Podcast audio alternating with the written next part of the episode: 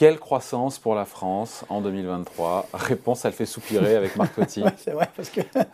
Bonjour David déjà. Bonjour, ça va? Oui, très bien, très bien. Bon, le président Macron a reconnu que la croissance française sera inférieure à la prévision du gouvernement, euh, qui est toujours de 1%. Le président qui parle de 0,5 à 0,7% de croissance euh, pour donc l'année prochaine.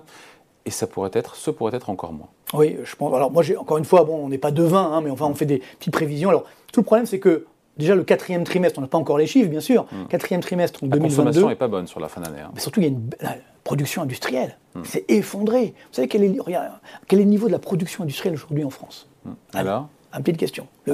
alors, en dehors, en dehors, de 2020, parce que c'était un événement particulier, un plus bas depuis octobre 2009. Le niveau de la production industrielle française, vous vous rendez compte C'est la consommation qui est importante en France. Non, mais tout est important. Bien sûr, la production, industrielle, même si l'industrie c'est plus grand chose, mais quand même, c'est quand même important. C'est la locomotive un peu de, certaines économies. Euh, parallèlement, déficit extérieur qui ne cesse de se creuser, on a des records, 150 milliards d'euros. C'est lié à l'énergie. Sur non, pas seulement. Ça aussi, ça c'est une erreur. Parce que, vous voyez, quand on regarde le, déficit extérieur hors énergie, on est également à près de 80 milliards d'euros. Hmm. Alors c'est moins que 150, c'est sûr, mais c'est quand même un record historique. Donc bien sûr qu'il y a l'énergie qui joue, ça n'arrange pas les choses. Mais même hors énergie, nous sommes sur un record historique de déficit extérieur. Donc c'est trop facile de dire ah ben c'est à cause de ci, c'est à cause de ça. Non, on a un problème structurel malheureusement de compétitivité. Donc production industrielle, euh, commerce extérieur et bien sûr vous l'avez dit consommation.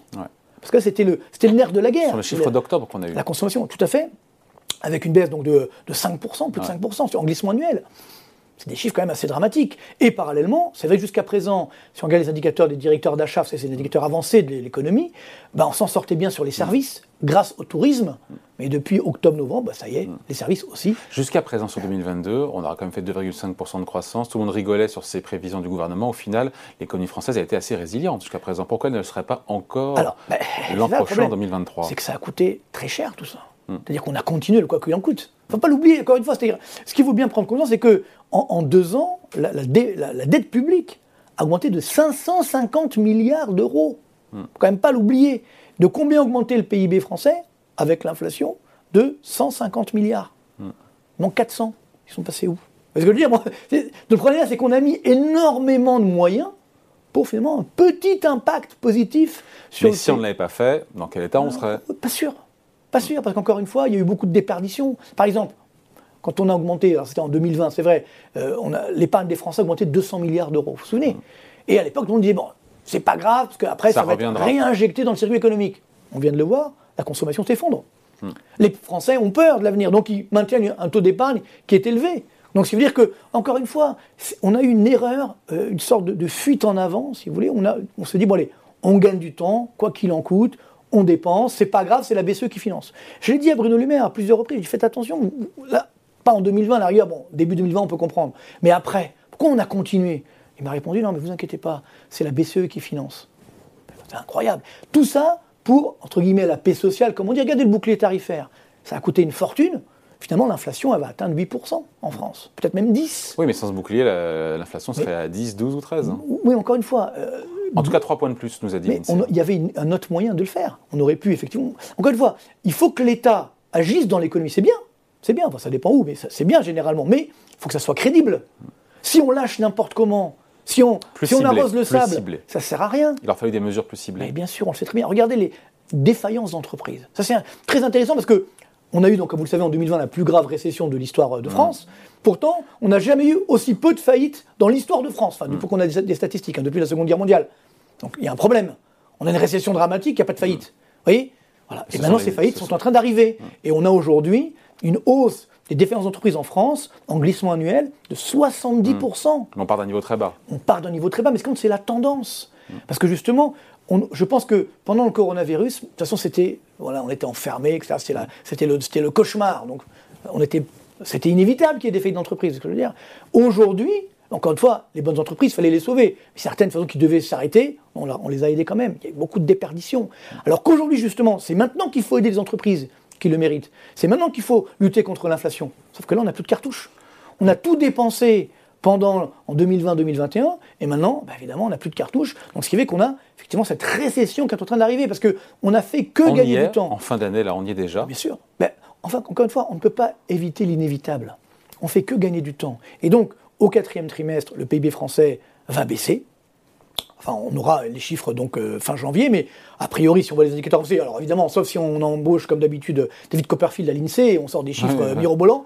Mais bon, globalement, euh, si on regarde les indicateurs On fera avancés, quoi alors? Sur le quatrième Oh, trimestre euh, je pense, une- bah, dans mes prévisions, j'ai mis moins 0,4, moins 0,5 de baisse donc du PIB hors inflation euh, au quatrième trimestre. Et au premier trimestre Et au premier 2023? trimestre, on aura également une nouvelle baisse du PIB, parce que là, il y a l'effet inflation qui n'est pas du tout encore euh, un- un- on va dire, intégré, puisque les- les- les- l'ensemble des prix euh, administrés notamment va augmenter, les entreprises vont, vont décaler, donc vont intégrer la hausse des prix de 2022 au début 2023.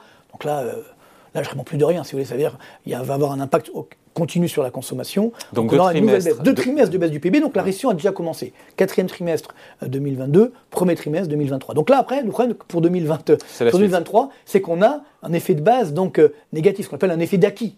C'est-à-dire l'acquis de croissance, c'est-à-dire si le PIB fait zéro sur 2023, Sur comme le on part du- deuxième, troisième et quatrième voilà, trimestre. comme on part du négatif au, au quatrième et au premier trimestre, bah, ça va être dur de faire plus que de 0,2% de croissance en moyenne annuelle. Alors, Donc, donc on va faire zéro plus quoi. voilà, autour Sur des 2023. 0%. Autour des 0% de croissance sur 2023.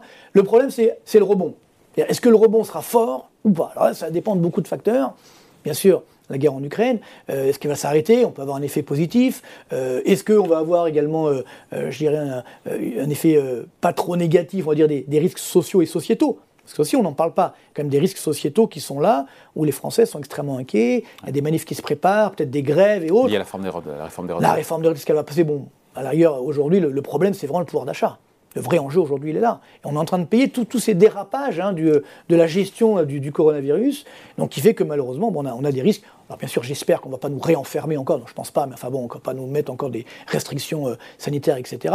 Euh, parce que là, de nouveau, euh, que va faire le gouvernement? Il va encore donner des chèques, machin. Bon. Non, euh, franchement, encore une fois, je. Avec un déficit public qui va tangenter les 6%, les Oui, marges que- de manœuvre ne seront pas. Mais Exactement. C'est-à-dire que si on a un déficit- si on a une croissance de zéro, donc avec une récession, les conséquences, c'est que un, le chômage va repartir à la hausse, malheureusement. Pour l'instant, l'emploi tient très bien. L'emploi train ça. très bien, euh, c'est vrai, de catégorie A également. 400 000 créations de postes sur Oui, oui, mais 2022. bien sûr. Oui, mais c'est vrai. Non, mais c'est vrai que Non, mais- c'est- non, mais encore une fois, n'oublions pas deux choses. C'est que le- l'emploi est une variable retardée de l'activité. Ouais. Ça veut dire, ça va bien sur l'activité et après, six mois après, ça redémarre. Le problème, c'est que on a aujourd'hui une récession qui arrive. Donc ça va arriver sur les chiffres de l'emploi dans les six prochains mois, et on a toujours des fameuses pénuries de main d'œuvre. C'est-à-dire que les entreprises aujourd'hui qui ont encore du boulot entre guillemets, elles peuvent pas embaucher parce qu'il n'y a personne en face. Donc là, on faut regarder non pas le taux de chômage de catégorie A, parce que catégorie A, c'est, vous savez, c'est les, les chômeurs, entre guillemets, labellisés, ça veut dire euh, qui, n'ont pas du tout travaillé, ils sont immédiatement disponibles et ils font euh, une démarche active de recherche d'emploi. OK. Donc c'est bon, a- mais si vous regardez le, ce qu'on appelle le sous-emploi, ça veut dire tous les chômeurs, on est plutôt autour des 16% de taux de chômage en France. Vous voyez, donc elles sont là, les pénuries, elles sont là.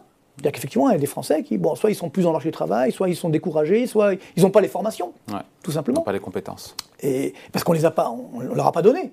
Hein, on a effectivement euh, plein de formations en France, mais c'est pas ce que veulent les entreprises, donc forcément ça, bloque. Ce qui fait que on a cette situation où le marché du travail va être compliqué. Et puis troisième point, le déficit public, parce qu'ils vont encore, vont encore flamber. On va atteindre au moins 6% en 2023, et donc si le déficit public continue d'augmenter, eh bien on va avoir euh, je dirais, un, le prolongement de la hausse des taux d'intérêt des obligations Ça d'État. coûtera toujours plus qui va- cher.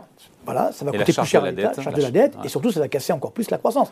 Dernier point sur la France, on en reparlera dans notre euh, vidéo, je crois, mais c'est l'immobilier. Là aussi, qui était quand même le, le- le nerf de la guerre, entre guillemets, quand le bâtiment Hmm. Et va qui- tout va, vous connaissez le dicton. Bah, L'inverse est, est vrai. Euh, Quand le bâtiment ne va pas, ben, rien ne va, entre guillemets. C'est-à-dire que globalement, on a aujourd'hui une situation où Donc croissance zéro, en tout cas, croissance zéro. Croissance zéro en 2023, euh, avec encore une fois une année en deux temps, c'est-à-dire que première partie va être, enfin fin 2022, début 2023, euh, jusqu'à l'été, ça va être compliqué. Après, on pourrait avoir effectivement un, un redémarrage, donc tout dépendra de l'ampleur du redémarrage. Ouais. Après, ça ira un petit peu mieux pour, euh, pour 2024, mais encore ne l'oublions pas, hein, je veux dire, le, le problème c'est la croissance structurelle française. On l'oublie, mais vous savez, depuis 2007, de combien a augmenté le PIB français en moyenne depuis 2007 Allez, petite devinette. un petit 1%. 0,7%. Vous Ouais. vous rendez compte? 0,7%. Voilà, c'est ça la croissance structurelle française. C'est entre 0,7 et 1, on va dire, Hmm. de croissance structurelle. Donc c'est notre niveau normal de croissance. Donc après, qu'on ne fasse pas des rêves en disant oui, on va atteindre 2,5, 3%. Voilà, Les, les- les réformes des retraites, etc., depuis des années, à chaque fois, elles nous disent bon, euh, prévision de croissance, 2,5% par an. Taux de chômage, 5,5. Ok, mais bon, ok, ça c'est le Père Noël, si vous voulez, mais à part ça, euh, ben non, ça fonctionne pas, c'est pas la réalité économique. Donc, ce qui nous coûte très cher en France, je pense, c'est le déni de réalité. C'est-à-dire le fait que, malheureusement, comme on ne dit pas la réalité aux Français, on ne dit pas la vérité aux Français, rappelez-vous, il y a encore quelques, quelques mois, hein, on disait il n'y aura pas d'inflation en France. Hein, ici même, d'ailleurs, on a fait une vidéo qui avait fait beaucoup de bruit à l'époque, euh, où j'avais dit oui, il faut dire la vérité aux Français, ou l'inflation va augmenter. Mais on ne voulait pas le dire. Sauf que ça arrive finalement, et quand on est face à l'inflation, les Français ne comprennent pas. C'est ça qui crée des, tensions sociales et sociétales. C'est ça qui est extrêmement dangereux. Sachant que pour beaucoup de ménages français aujourd'hui, l'inflation, elle n'est pas à 6 ou 7. Elle est déjà à 12, 13. Parce que pour beaucoup de ménages français, la part de l'alimentaire et de l'énergie est plus importante dans leur panier de biens. Ce qui veut dire qu'on est déjà à 12% d'inflation. Donc là, on crée, encore, on crée une distance entre, entre guillemets, les élites et puis les Français, où globalement, ils se disent, mais euh, je ne me retrouve pas dans ce que moi je vois quand je fais des chroniques euh, sur, euh, sur l'inflation, que je donne simplement les chiffres de l'INSEE, dire 6,2 aux normes INSEE, 7,1 euh, aux normes de, la zone euro, on me dit mais vous rigolez, allez faire vos courses, etc. Et c'est vrai, quand vous allez faire vos courses, vous voyez. Et par contre, c'est ce qui fait qu'aujourd'hui, on a ce risque. Mais ça veut dire que les stats, les stats, ne sont pas conformes à la réalité? Mais non, parce qu'en fait, le problème, c'est qu'on on ajuste avec un peu de retard les statistiques de l'INSEE. Ils font du gros boulot, hein, l'INSEE, à la Banque de France, je, je le conçois, mais si vous voulez, pour raconter une petite anecdote, j'avais vécu ça en 98-2000 à l'époque, euh, où justement j'étais très optimiste, parce que j'avais dit qu'il y avait une croissance de 3%. Et il me dit, mais non, c'est impossible, etc. Et en fait, parce que l'INSEE après a révisé ces chiffres, parce qu'elle n'intégrait pas toute euh, justement la révolution de l'Internet, ce n'était pas encore intégré dans les chiffres. Mm. Donc là, c'est pareil, on a toujours un, décalage dans le temps, et donc c'est vrai que des fois, les statistiques ne reflètent pas la réalité économique. Bon voilà, en tout cas, une croissance quasi nulle en 2023, c'est ce qui nous pend en nez. Malheureusement, je suis désolé. Hein. Mais bon, j'espère que ça ira mieux après, mais encore une fois, les crises sont des phases d'opportunité, c'est sûr, donc il faut regarder, euh, euh, encore une fois, il faut rester optimiste, mais il faut aussi être réaliste. Et tant qu'on ne changera pas la France, tant qu'on ne modernisera pas la France, tant qu'on ne créera pas du lien, euh, je dirais, social et sociétal en France, ben, on restera condamné à une croissance folle, malheureusement. Allez, merci beaucoup. Salut Marc. Ciao. Bye.